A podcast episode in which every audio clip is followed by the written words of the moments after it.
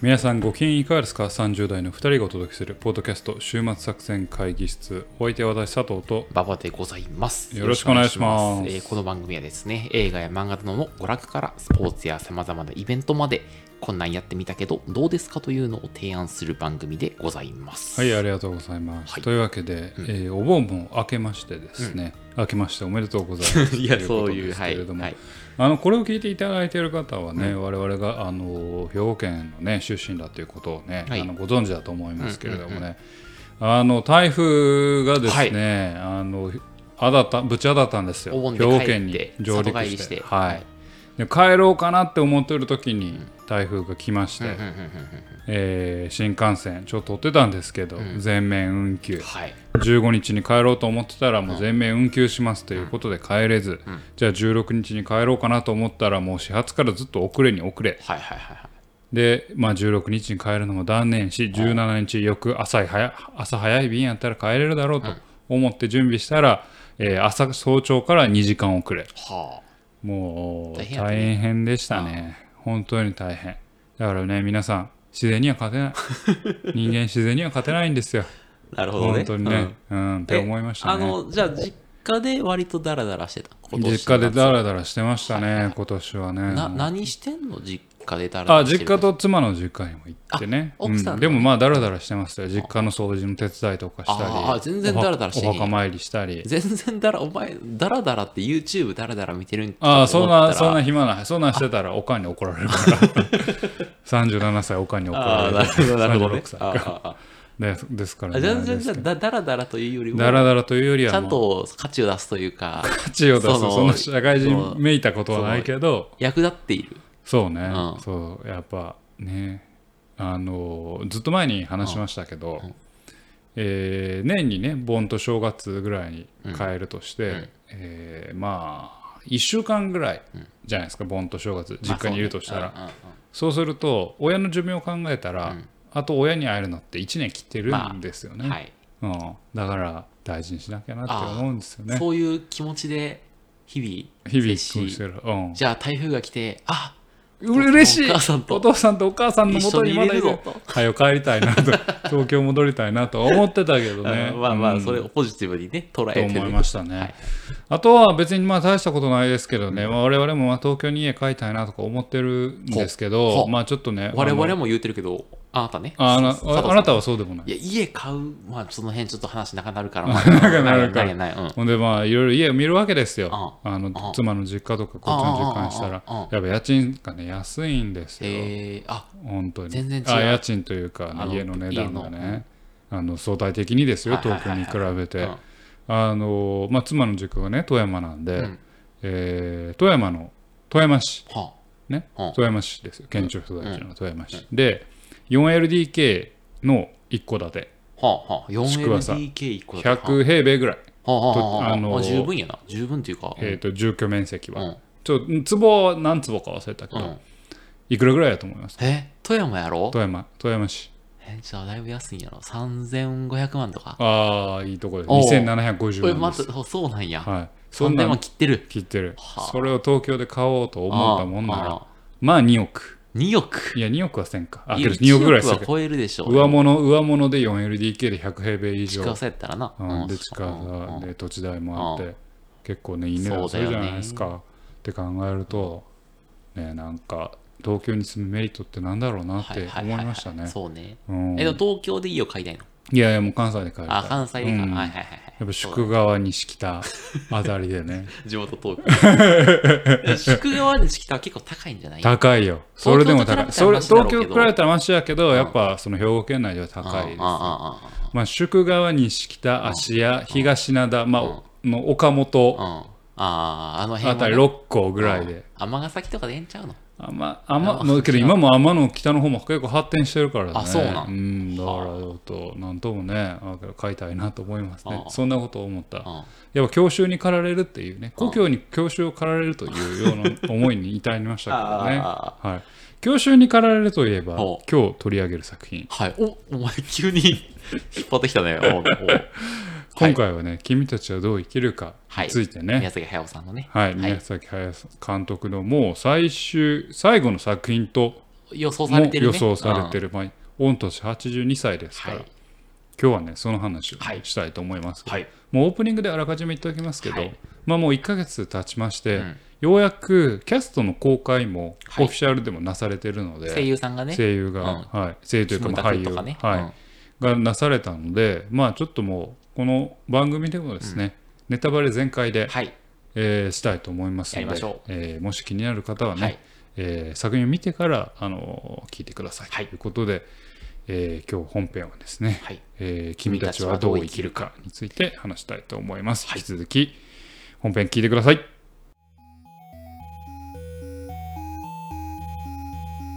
さあ今日も会議を始めていきましょう。はい今日のテーマは、えー君たちはどう生きるかどう生きるかはいですね、宮崎駿監督の「君たちはどう生きるか」について、まあ、感想ああだこうだとね、はい。語っていきたいなと。で、まあ、それによって皆さんにまあ見ていただくということを目的とした番組でございあます。そうですね。はい、はい。見ていただくことを目的に。そうです、はい。そうです、そうです。一応私たちの意見は言いますけれはい、どもね。そうね。はい。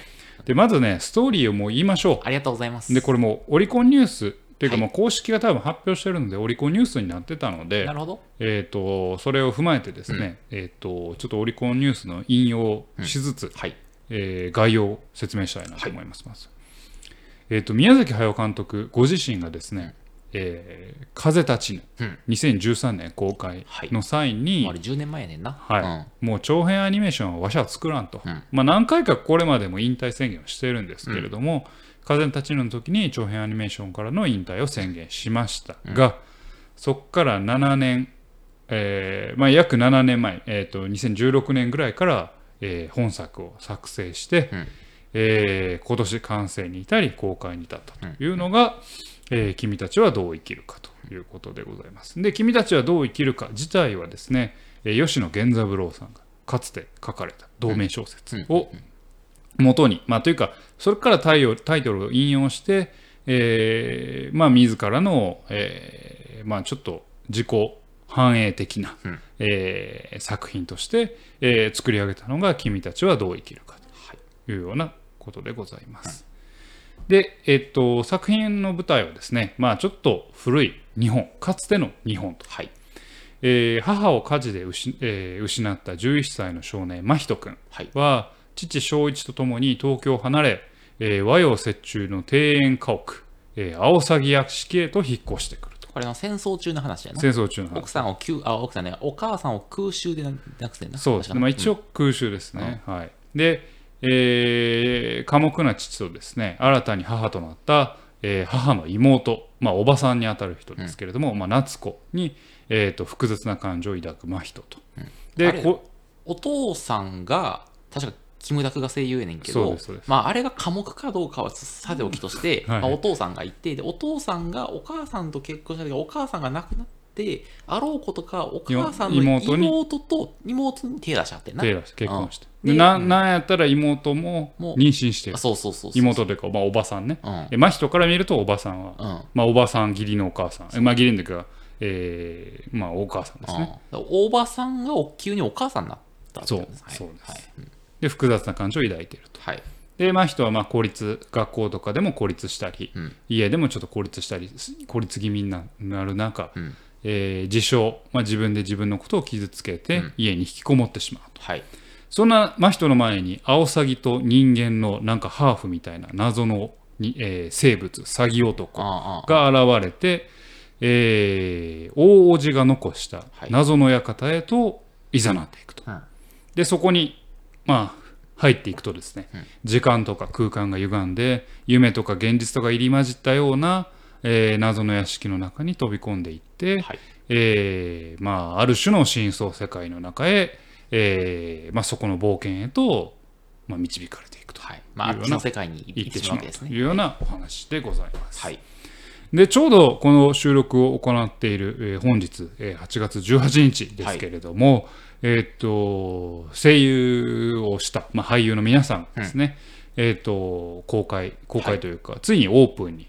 まああのもともとえー広告宣伝を行わないよということをかなりのなんでしょう売りとして、うん。えー行ってた一一作で、まあ、誰が出ているのかっていうこともほぼ秘匿されていたはい。ような、ところで、えーだったんですけど、まあ、本日それが公開されておりまして、主人公真人を演じたのは三時相馬さんというわ若手の俳優の方、はい。でそのさっき申し上げた青詐欺詐欺男は、えっと、菅田将暉さんはい。やっていて、で物語でなんかまあ重要な役柄となるキリコは柴咲コウさん。はい。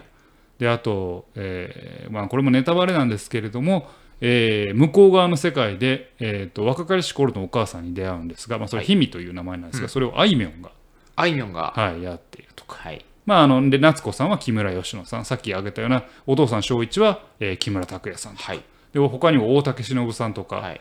阿川佐和子さんとか国村はじめさんとか小林か薫さんとか日野翔平さんとか、まあ、超豪華俳優陣をそうですね。順ふんだんに使っているはい。というような作品でございます。はい。というようなところですね。っていうのが概要です。はいなので、まあ、ここまではもう本当に確信に、えー、と迫るようなことは、まあ、ほぼないと思うので、えーここからですね、えー我々の感想を含め、はい。えー確信に迫りながらですね、ああだこうだ言っていきたいなと思いますけれども、えーよろしいですかね。はい、ここからは、えー、と見た方から、えー聞いていただいて、まあ、ネタバレしてもいいよという方は聞いていただくということでやっていただきたいと思います。よっしゃ。ということで、いつもの通り一言コメントというか、一言感想からいきましょうか。はいじゃあ、私から言います。一お言願いします。えー一言コメントとしましてはもともとの宮崎駿監督作品の弱さをそのままにアニメーションのパワーダウンと内容の抽象度の高さから今一つ乗り切れない一作。長いな。というのが僕の感想です。あーパワーダウンをしたと。パワーダウンして弱さがそのままにパワーダウンをした。はい。はあ、はあはあはあはあ、なるほど。はいで内容度は抽象度が高い。はい。だから乗り切れんはいはいとはいはい。はい、はい感想です。なるほど、じゃあ僕も先に言葉だけ言っておきますね、はい。えー傲慢から哀れみへ。はいはい。最後の結論は友達が大事。ああその友達が大変、あのツイッターでもつぶやいてたんですけど、はい。僕ちょっとあんまりあんまり僕はちょっとよくわからなかったのであちょっとこれはあの割と独自解釈が入って解ると思いはい、解説を聞こうかなと思いますけど、じゃあ私の方からじゃあ言います。すね。はい。でこれね結構大事な視点は、はあのスカイクローラーの時に、うん。えー馬場さんが言ってた言葉なんですよ。はい。あの押井守の映画、ね、押井守監督の、スカイはい。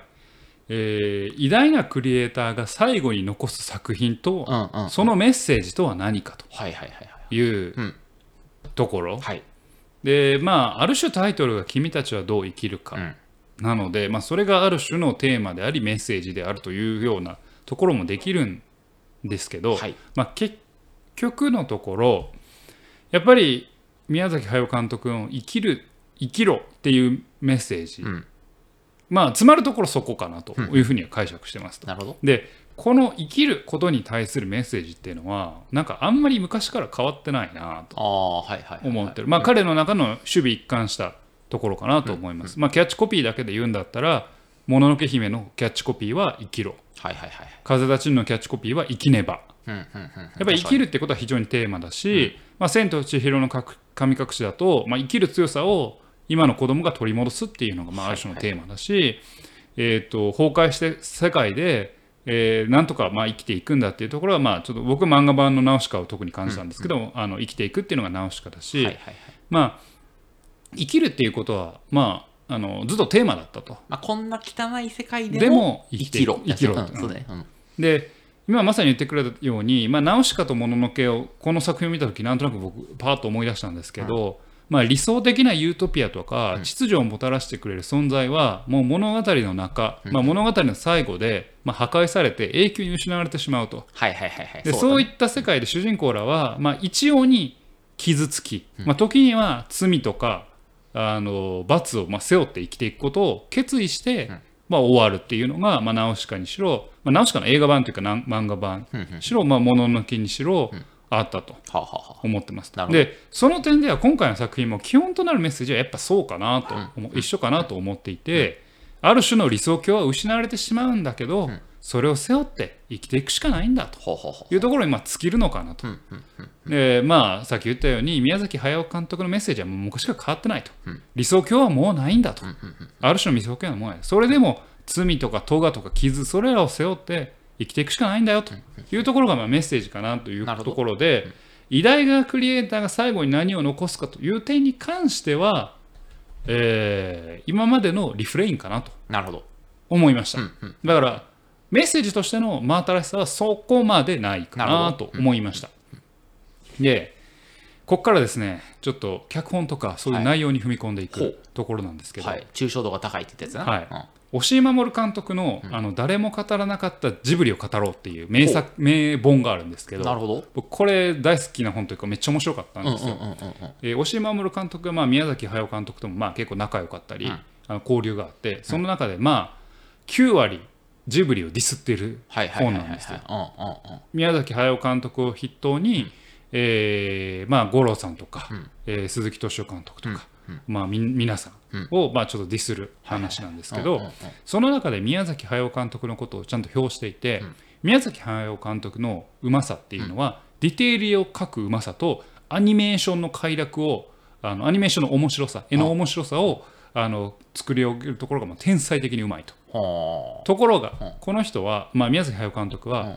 全体をまとめるところが苦手だったり、うん。お話としての脚本力は非常に弱いと。だからお話はやっぱところどころ破綻してると、あ。はいはいはいはい。どんな作品見ても、うん。ラピュタとかもののけとか大俺も好きやけど。千と千尋とかは特にそうやな。だからこういうシーンを描きたいんだっていう強い思いとそれができるアニメーションのうまさのフェティシズムが宮崎駿監督の作品の全てではいはいはい。そこに通じるお話っていうのは結構破綻してんだよってことをはいはい。だからそのコンセプトとかメッセージの人じゃないってことだよね。こういうなんかそのイラストの一瞬のこれを描きたいみスたいな。ケッチをめがうまいはいはいはいスケッチというかある一瞬を切り取ってそれをなんでしょうビビッドに生き生きと描くことに関してはもう超天才でそれが積み重なって物語がなんとなくできてて、だけどそこに一本筋のある芯があ芯のあるストーリーがあるかというと、実はない。はいはいはいはい。で今回の作品においても、もうそれ顕著に現れてると思うんですよ。なるほど。えーまあストーリーの分かりやすいところで言えば、えー主人公が、えー大王子の、えー、アオサギに、えーそそのかされて、ん。大王子の館に、まあ、入り込んでいく、はいはい。その最初の目的は夏子さんを助けに行くってまあまあ。いうことだったじゃないですかそう確かにそう。そこから夏子さんを助けに行くと言いながら、えー最終的にその大王子の世界が崩壊するときに、えー夏子さんほぼいないしなんか勝手に自分で助かっとるしそうやった。うんで、えー物語の話が大王子の世界を受け継ぐか否かみたいなところでお話がすり替わってるんですよ。そうやったな。まあ、あの、お母さんって夏子さんを呼べた瞬間に夏子さんとの話は終わってたな。ななんか、そこがもうベクトルがラストまで一定せずにちょっと散漫なんです。よそうやな。うん。それが今回もまあ出てましたと、うん。出てます。でで出てますっていうか出てました、ん。で僕はやっぱそこ散漫だなと思いました。で宮崎駿監督のストーリーの作り方って基本的に非常に型通りで、うん。えー、とヒーローズジャーニーの形式なんですよ。はある主人公が日常世界から、えー冒険への誘いがあ。あり、別の世界に行ってそこで試練を乗り越えはい。成長し、はいまあ時には敵というものを倒し、うん帰還し何かを持って帰ってはい帰還すると、なるほど。息子さんとかね。うんもう、えー古典的な、ひえー物語のフォーマットなんですよ。うんで例えば「崖の上のポニョ」とかはあっちの世界に行ったままで終わったからあのついに宮崎駿はちょっと見方が変えたのかとか。結構議論されたりもしたんだけれども、まあ、基本的にはこの「ヒーローズ・ジャーニー」の形を今回の作品でも、まあ、取ってるかなと思います。が「ヒーローズ・ジャーニー」の場合のシンプルなところはある目的のために別の世界に行って達成し帰還するなんだけどここの芯が結構ブレちゃってる。ストーリーがブレちゃってるからやっぱ3万だなーってすごく思いました。でただこれまでの作品っていうのはアニメーションの要は絵の面白さとか動きの面白さでうん。結構乗り切ってたと思うんですけど。今回それもなんかうまくいってないんじゃないかなと思っていてで特に思ったのはやっぱ宮崎アニメといえば食事シーンがすごいいいと思うんですけど、今回トーストを食べるシーンがあるんですけど、なんか個人的にはなんかあんま魅力的じゃないなってあーはいはいはい。思っていてジャムたっぷりのね。ジャムたっぷりの。でなんか重力を描いて描いたりなんかこう厚さを描くっていうことのディテールの描くがみ描くのが宮崎駿監督のうまさでそこがその作品のまあ美味しそうさ。ひいては作品のその生き生きとした感じにつながってくるんだけど、うん。なんか今回それになんかの力がやっぱり弱まってる気がしてないてそのがゆえにストーリーのあらが目立つというか、はいはいはいストーリーの散漫さがアニメーションの力のトーンダウンで、うんうんうん。なんか目立っちゃうかなと思いました。でかつその物語の世界の話なんだけど今回やっぱ抽象度高いなと思って、うん。まあそうね。で、うん。今までの話って「千と千尋」とかもまあ不思議な世界ではあるんだけれどもその物語世界がどういうルールでどういう設定でっていうのは、まあ、どんなに特殊だったとしてもこれまでの作品は作中でまあまあ観客には伝わってるんわかる、うんですよ。そうだよね。分かったよねなんかね。わかるんですよ、ただ今回の作品は、まあ、確実に補足とか裏設定を把握しないと一度では理解できないなと思いました、でなんでそうなったんかなって思った時に今までそのナウシカとか、まあ、超複雑なお話とか「まあ、もののけ」とか「まあ、あの何まあ、千と千尋」になったとしても、結構世界観を作り込んで、その世界観に主人公がまあ飛び込んでいく、でまあなんかある種の試練を乗り越えてみたいなところがあるんですけど、まあ、今回その自分の思いを詰め込みすぎて、結構抽象度の高い物語になってしまってるんで、はい。じゃあなかろうかなと思いました。うん。であのウィキペディア見ると宮崎駿監督自身がその航空機会社で役員を務める父を持っていてはで結構裕福な家庭ああ育てる自分のねうんうん。でお母さんをは、えー結核で失ってたりするとうん。いうようなところで、母親との関係性の見直し、そして、まあ、ちょっとこれ後でねあの言いたいところなんですけど、もう一点。でそのメッセージとかが強すぎて、なんかテーマがごちゃついて、ん。一本線がないままアニメーションのパワーダウンで、かつ自分の思いとか感情を入れすぎたがゆえの、えー抽象度の高さ、はい。それによってちょっとあんまり乗れへん作品になっちゃったんかなというふうに思いました。なるほど。はい、というのが私の、えー君たちはどう生きるか表はいです。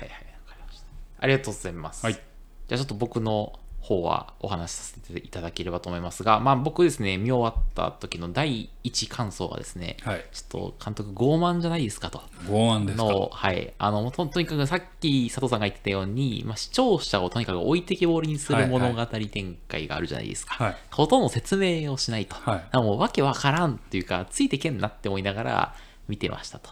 で、あとなんかさ、途中、この世界はこれからどんどん汚くなるんだみたいな表現をして、で、あたかもさ、多分王子様って、ちょっと自分、宮崎駿自身を投影してる気がするんだが、はいはいはい。あたかも自分がこの世界のバランスを保ち、世界が崩壊するのを食い止めてきたかのような、自意識の引き台みたいなのを感じるのね。で、確かにジブリは売れたけど、世界を救うレベルで大それたことは多分してないと思うけど、なんかでも彼の中で、宮崎さんの中では、そこまでもう自分というものが肥大してしまったのか？みたいなことを感じるような展開だったんですよ。でもしまあちょっと一部救ってるとこがあったとしても、それをさ、作中で語るのはかっこ悪いじゃないですか。はい、はい。と思いつつ、いや、俺、謙虚になれよ、謙虚、謙虚、謙虚になれよって思ってましたと。で、その後、一日考えたんですよ、このラジオで喋ろうと思った時に、ちょっと考えた時に、これ、宮崎さんもしかして、ちょっともう鬱なんじゃないかって思い直しましたと。はいはいで、えっとですね、自分の創作活動では世界を救えなかったっていうことに対する後悔みたいなのがあるのかとか、あと誰かにその自分の創作活動の DNA を継いでほしかったと。だから自分の血がつの血族じゃないとその、あの、相相続する意味がないみたいな話が出てくるじゃないですか。でも、なんか、後継者から拒絶されてしまったんだろうなと思ってて。その悲しみみたいな話があるのかなと。で、そういった孤独とか、まあその死への恐怖みたいなのとか、悲しみみたいな負の感情を作品に込めて、助けてくれって、なんか世界に SOS を放つのがあの作品だったんじゃないかとすら、ほどね。なんかちょっと思思い直してきましたと。で、なんか最後さ、その佐藤さんさっき言ったけど、あの、塔の中っていうさ、なんかいわゆる自分の作品世界が詰まったものが全部ガラガラと崩れて、はいはいはい最後全てなかったことになるじゃないですか。だからその、なんていうんですか、だから自分がその、作ってきたものが最後何も世界をえ影響を与えずにく崩れ散るみたいな終わりみたいな感じなのかなみたいな。なるほどね。あけどね、その指摘は非常に良くて、うん。それね、俺ちょっと別のところからライトを当てることができるかなと思うので、はいはいはい。はいあの後です、回答言います。いや、ありがとうございます。はい。じゃあちょっと、あとちょっとね、言ってみましょうで、あの、で、なんかそのさ、あの、作家という職業を捨ててでも、なんかもう一度あの若かりし頃にもう戻りたいみたいな願望があるのかしらって思いましたと。なその作品作りに没頭してさ、なんか孤独な人生を歩んできたわけじゃないですか、あの人って。はいで、もうじゃなくて何も生み出さなくてもいいので、友達を作って楽しく過ごすような人生を過ごしたかったみたいなのがある。で、だからその創作に捧げた人生を後悔してるんじゃないかと。なんかその、まあ要は国民的作家としてさ、の称号を欲しいままにあの人してきたわけじゃないですか。でそれが故にその世界から常に期待されてさ、あの、孤独に創作活動打ち込んできた。けどなんか自分の士気がちょっと迫ってきたなと思った時に、いや、そう違う生き方もあったぞ。なんかその創作を孤独にやるのではなくて、その、友達と楽しくワイワイ過ごしながらさ、生きる人生もあったんじゃないかみたいな話があったのではないかと。で、なので、なんか最後に、あの、現実世界に戻っ、あの、なんか相続しないんだよ。はいはいあの、まあ、王子様が宮崎駿のさらなる師匠だとするならば、自分をあの少年に置き換えて相続せずに、えっ、と、もう現実世界に帰って、創作の世界に残るんじゃなくて、現実世界に帰って、で、友達になりたいって言うんだよ。あの、青崎に対して。で、青崎ってどう考えても鈴木敏夫じゃないですか。はいはい鈴木敏夫とは友達になりたいんだよ、もう。なんか創作じゃなくて。はいはいはい。っていう感じになれたらいいなって言っているので、なんか、タイムスリップして、もなんか、もう創作と関係ない人生をあ歩みたいってことを、なんか言ってるのが、あのラストなのではなかろうかと、あはいはい俺はあその後思いましたと。で、そんな感じで、なんかどうしてもやっぱ創作活動にさ、没頭すると友達とか恋人をなくしていくわけで、で、なんか友達と一緒に創作活動をするとさ、やっぱその創作の方向が違ったり、その利害関係が合わないとさ、純粋に友人関係じゃなれないじゃないですか。はい。で、した時に、まあ、その命を捧げ、創作活動に命捧げて国民的作家みたいにするというよりも、なんかそれ団体でちょっと、あんま幸せなかったみたいな、なんかその、スティーブ・ジョージみたいな感じで、なんかもっと友達とね、あの、バカみたいなことやって笑えるような人生を送りたかったっていうことを、後悔が出るっていうのが、あれのラストなのではっていうふうに、あの、思って。ああ、なるほどね。鬱なのかなとか、鬱っていうか、こ後悔してて、ねで俺は後悔した、君たちはどう生きるかっていうことなのかって僕は思ったっていう。あはい。あのー確かにね、俺ちょっと光の当て方がちょっと違って、はいはいはいえっ、と、アオサギが鈴木敏夫もわかるし、王子、俺、王子も真人も宮崎駿やと思いつつ、うんうん。真人は、えっ、と、宮崎駿の後継者。それは宮崎五郎、息子さんかもしれんし、誰かはいはい。でもあるかなと思っていて、だからこそごちゃつくんやけど、視点がはいはいはいはいはい。散在するから。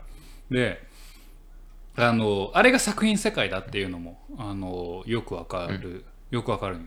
で王子が自分に投射してるから、まあ、あれジブリだとも言えるのね、うんうんうんうん、そうそうそう。でジブリ世界の崩壊みたいな。あれもともと鈴木敏夫が誘ってジブリを立ててるから、うんうんうん。もうもうもうもろなんですよそうだよね。ううんん。で王子はなんとか作品をいや積み木を積むことによって、はい。作品を作ることによって、うんジブリという世界をん残してきたんよはいはいはいはい。そうだね。確かに残してきた確かに確かに。でも俺はあれはある種ポジティブに捉えられてる捉えあの崩壊はポジティブに捉えることができるかなと思っていてでそれをまあ外部からやってきたまあそれが何か分かんない。インコ大王、それは何のメタファーか分からん、はいはい俺はちょっと今は分からんけど、うん。が壊してしまうわけじゃないですか、そこである種のジブリの崩壊が始まるわけはいはいですよね、はい。なるほど。でこの点で真人は宮崎駿自身ではなくて宮崎駿を継ぐもの五郎とか、うん。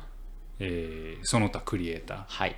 ーはいいよと。俺の縛りはもういらん、うん。なくてジブリっていうある種の、まあ栄光で理想郷のユートピアでありつつも、呪いでもある。呪いでもある。るものにはもう縛られなくていいんだと、うん。だからこそそれを出した新たな世界である種アオサギとは、プロデューサーとは友達のような関係で、うん次の世界に行きなさいとはいはいはいはい。なるほどねメッ。セージかなとも思う。だ。から、うんそこが真人が伏線してるというか、あれを宮崎駿と捉えると、多分馬場さん的な解釈もできるんだけど俺は真人は確かに宮崎駿自身だ冒頭はもう、ま、もろ宮崎駿だと思うから、自身だと思うけど真人が駿自身じゃない誰かうんだとするんだったら、えーもう少しポジティブな確かに。それはそうだね。回答かなとも思う、はいはいはい。次の世代はあのジブリのの呪いに縛られずに縛られずに。自由に創作してくれっていうメッセージであれば急になんかそれは確かにポジティブなポジティブな解釈にはなるるかなと思われる、うん。思われるんだけど、あ思われるんだよね、思われるんだけど、ね。やっぱさここがさこの作品のさなんかごちゃっとしたところでさ、終わりはそれだとしたら、入り口はお母さんを助けに行くなんよ、うんまあそうね。うん。だからさ一線化してないんだよね。ニコの話あの母の話でしょ？そう母の話と物語世界の話がごちゃつくんですよ。うんうんでこれやっぱり、まあ、ある種の母親像との対峙っていうのは絶対あると思っていて、あのひなの最後のセリフ。はい。扉を開けるシーンで、うんうん。ひながあの「私は私の世界に戻ると」ああなたを埋めるなんて最高だよ」って言うわけじゃないですか、うんうん。あの今後ね、うん。これってお,、まあ、お母さんが、まあ、ずっと、えー結核で伏せ、9年間ぐらい伏せてたのって、はまあ、ウィキペディア情報だけどねど。らしいんだけど、そこで、まあ、十分な肯定をこれまでもらえなかったうん。宮崎駿が最後に、まあ、真人を自分だと思って、肯定するための母親と決別するためのお話うん。の部分を入れてるのかなと思そうだよね。思ったんですよ。うん。うん。なのででも今まで母親の話が来て物語世界の抽象度の高い話が来てまた母親の話にちょっとラスト戻って、そうそうそうそう。でうんごちゃつくな。ジブリと自分の話となんそうなんだかお母さんの話がね混ざるんですそうなんだからそこはなんか自分の入れたいもん入れすぎてあほんまにストーリー3万なんよ。そうだよな。って思いました。うん。うん。うん。すごい思いまして、思い思いましたね、あとえーあそうですね。ああのやっぱりさなんか、えー抽象度が高い。うんけれども、多分言いたいところで作品に対して言いたいっていうのをさ、まあ、すごい皮肉ってるじゃないですか。最初に、えーっと名前忘れちゃった。えーっとおばさん。えーキリコ。キリコが、あの空想の世界で助けてくれるときに、うん。あのお魚を捕まえるじゃないですか、はいはいはいでなんか影みたいなやつが追ってきて、うん。あのなんか魚くれって言うじあゃないですか。ああれは完全に群衆じゃないですか。宮崎駿監督作品にあ群がる群衆。自分たちではまあ魚を撮る、まあ、ある種映画を撮る。あアニメを作るっていうことができない。それを消化してあもらえるものをもらおうとする群衆はいとあのすっげえなんかなんだろう、えーゆるキャラみたいな、うん。なんか何？すごい安っぽいゆるキャラのふわふわ？あれはまあクリエイターの卵というか自分があ届けたい子供たち。そういうことね。アニメに届く。だからあのアニメを届けたい子供たちはあの何？飛び立っていくんだけど大人みたいな傲慢なペリカンたちに食われて食い物にされちゃうみたいな。あの辺のメタファーは多分作品のメタファーでなるほどね。あのだから魚切るところ真人が魚切るところとか多分あの物語世界を作るようになるアニメーションを作れるようになるっていうイニシエーション。書くってことなのかあれは。あれ書くってことのまあ多分い象徴なんだろうななって解釈したんだけはど俺もっと下水解釈してたわ。うんごめん。やけ うん。どそれってさうん。お母さん救う話とさやっぱりちょっと違うやん。違う。そのその成長というかそのイニシエーションうん。がお母さんつな救うことにつながるんやったらそうやけどうん。それって物語世界の要は王子との話の決着の話やんか。ここの伏線がほんまにごちゃつくなと思って全部が全部つながってないなって思ってでしかも抽象度高いやん。あ物語世界のルールがもう分からんしさ。だからだからうーんって思ったなそうね。ううん。んいや俺あのー下水もっと下水思ってたよ。はい。あのなキリコさんもさちょっとお母さんっぽいじゃん。お母的な要素があるじゃん、まあまあね。であのーまあなんていうの俺の予想ねあの夏子さんが、まあ、好きだったんだよね。あのおばのことが好きだけど、はいはい。おばはお母さんになってしまうと。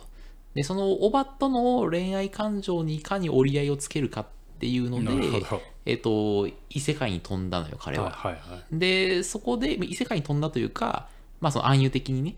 でその結果出会ったのが、えっと、キリコさんなのよ。はい。でキリコさんに母を感じてるんだけどキリコさんは、えっとまあ、女性なんだよね。でだから母的な女性で、はいはいはい。で彼はあのあそこでまあちょっとえーあれだけど、まあ、すごい直接的な表現をすると初体験をする、はいはい。あれが魚をさばくシーンで,、はいで魚は内臓でそれがそれが精子の、はいはいあのなんか原料になるそう、ふはいはい。ふふわふわのそのえ餌だみたいにいや、そう、ふわふわ静止論はね、うんなんか俺もなんか、あ、不静止っぽいなとも思ったけど、うんあの、何三流の広告代理店が作ったような キャラクター。あれほんま、俺もあんま良くないなと思った。あだからなんかそういうそのお母さんを求めてちょっと母的な要素のあるあの初恋をキリコさんにしましたって話。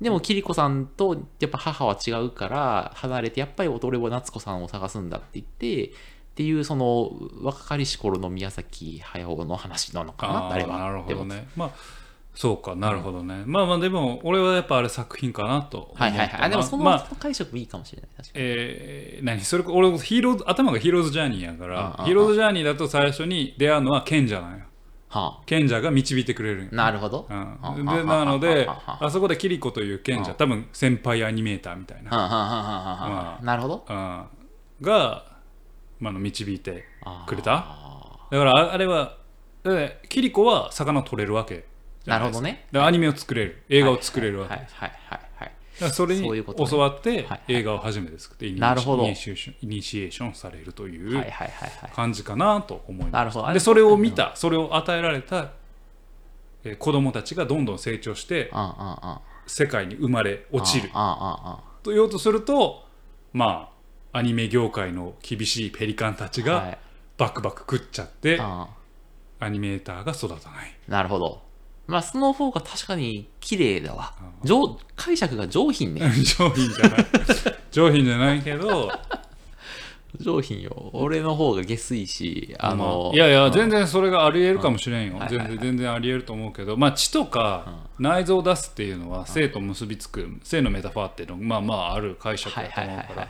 別にどっちが正しいとうん。かいうふうにうんつもりはないんだけはいはいはい。俺はだからそのヒーローズジャーニーというよりはお母さんに恋愛対象だからそのお母さんを恋愛対象としてしまったことに折り合いをつけるためはいはいに世界に行き、そして最後お母さんに拒拒絶されで恋愛対象じゃなくてお母さんって言ってそこであの一つの幕が終わるっていう、まあそうね。はい、いやそうなんです。そうなんまあ入り口はでも確かにその家族の話なんよ。うんうんうんうん。お父さんに引きずられながらお母さんには言うこと聞いてあとなんかお父さんとお母さんがさちょっと抱き合ってチュッみたいなするとさあやべえもん見ちまったみたいな感じでうんさ感じあるやんか。うん。だからそこはあの親父声あるいは母親まあエディプスコンプレックスみたいなところを多分絶対テーマとしてはあんねんけどやっぱねもうほんま俺繰り返し言ってもあれやけどもうなんかそっからねごちゃつくんよね マジで。そうで、うん。どっちかにせえどっちかにせえだからそこが有機的に絡まってたらうん。めちゃくちゃいい作品だったんやけうん。どなんかねやっぱ悪い癖が出てる気がしましたね。んそうね。でそこを映像の説得力であの強引に持っていけなくなってる。あとあんまり子供向けに作ってないのもあるよね。そうやね。あの子供が分かるようにっていうその優しさが宮崎駿からなくなった結果そうね。その抽象度が抽象度高い暴抽象度高くて子供でも全然見れんねんけどうん。危険なシーンそんなんないし。ああまあね。子供意味分からなくない？意味わかんない。楽しくないと思うよ子供、うん。だからねそんな作品でしたね。ね。はい。ということでね。うん。そんな思いを抱いた作品でした。はいいやーでもそうか。だからまあメッセージはあんま変わってないんじゃないかなと僕は思います。さっきも言った通り。はいはいはいはい。あのまあちょっとあのまたあのあなたの話じゃないですけど、うん。えー何？不正出のクリエイターが残すうん。最後の作品のメッセージとしては、やっぱりある種に決着をつけ、はいはい自分の物語と決着つけはいうん。どうやって生きますかみたいな。はいはいはいはい理想郷はもうないんだと、うん。でも生きていけよという。なるほど。もう鉄頭鉄尾この人はそういうメッセージなのかなとはいはいはい。僕は思いました、なるほど。はい。そうか。確かにでもそれは上品な解釈だと。思ういやまあね、そうかもしれない。ん。俺は SOS って思って そう なるほどね。ますから SOS ははい。はい。ということでね、はい。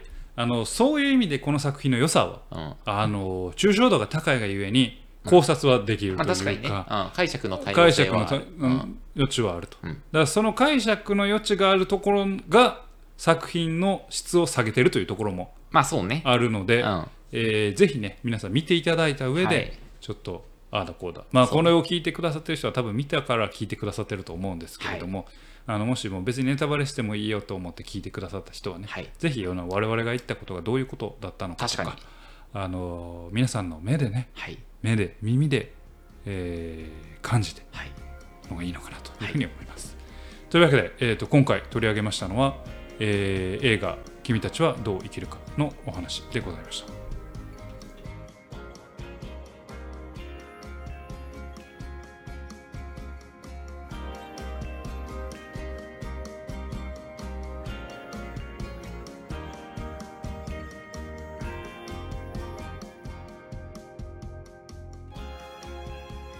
週末作戦会議室でお便りをお待ちしております。お便りはポッドキャストのメモ欄に記載されたリンクよりアクセスいただき終幕作戦会議室時、えーホームページメールフォームよりお願いします、またツイッター、あ、じゃない、X もやっていおます。そうか週末作戦会議室で検索ください。お便りは X にいただいても 結構でございます。X やっぱ分からんよね。確かに。いはい、や、家帰ってさ、よし、X でもするかってなかなかならんからな。ということでね、今日は、えーっと君たちはどう生きるかについて語ってまいりましたが、はい。えー宮崎駿監督作品で一番何が好きですか？えー、えー、えー、えー、なんやろう。まあ、あれかな。魔女宅かな。あそうなんや。なんか、明るい感じがするな。ああ、そうなんや。一番あ何が好きなの？あ僕、ぶ無難に微妙そのスベロもののけ姫。あもののけ姫宮崎駿監督じゃないし。あ、そっか、うんそっか。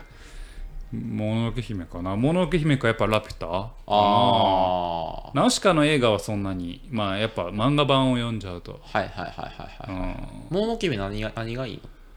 うん、いや、やっぱりあああちらとこちらでちょっと揺れる揺れる、そのモテオの話モテオの話。うんうんそうそうそうやっそうぱあいつもいいねあいつはいいね。うんあっちに目をかけ、こっちに目をかけ、結局自分ではあんま何も決断せずに決断しな。く流れに身身身を任せでもやっぱり映画作品としては、その、何いろいろ脚本をさ、うん。もう自分が習うようになってから読むと、ううんん、っていうところもあるけど、うん。やっぱ映画としては面白いし、ラピュタもねはいはい。はいはいそうだし。まあそうね。うん。ちなみに私の脚本の、あのーお友達というか学校では、ん。5人中4人は今回の作品を面白いと言っていました。ね、マジで？うんはい。な何が評価ポイントなんですか？ちゃんと聞いてない。え脚あ本を学ぶ人からするともう一周回ってって言ったらおあれやけど、うん。一周回ってお面白く感じるんだ。かな。あ俺ほんまかいと思うんですけどね。5分の4やろ？う、ん。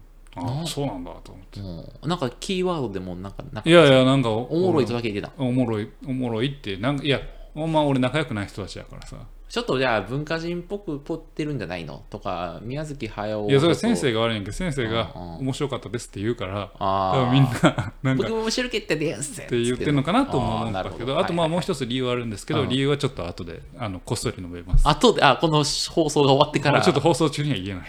プライベートで。プライベートな話ですけどね。何それというわけでね、はい。まあ、はい。とはいうものの、まあ、やっぱりちょっと繰り返しになりますけど、うん。やっぱり、あのー不正出のね、不正出ばっかり言ってますけど、うん。まあ、偉大なクリエイターが最後に何を残すのかっていうのは、そうね。やっぱ見ておくべきかなと思うので、はいはい確かにね。これだけの時代を築いた気づいた人人が、はい。うん。やっぱ最後にがはい。7年かけてでも、はい。引退宣言を撤回してでもはい。作りたいと、はい。82歳になっても作りたいと思った作品が何だったのかはい。というのはね、あの確かめてみてもいいのかなというふうに思いました、ね。僕がう僕が受け取ったメッセージはあんま創作活動ばっかりするんだと。あの友達とそうバカ騒ぎするのも大事だよっていうのがはい。メッセージなのかなと僕はあの受け取りました。はい。あの早尾さんから。はい。すいません。はい。ということで。ということでお送りしてまいりました、ポッドキャスト週末作戦会議室。本日はこれに手を開き、お開き。お相手は私、佐藤と、ラパでございました。また聞いてください。さよなら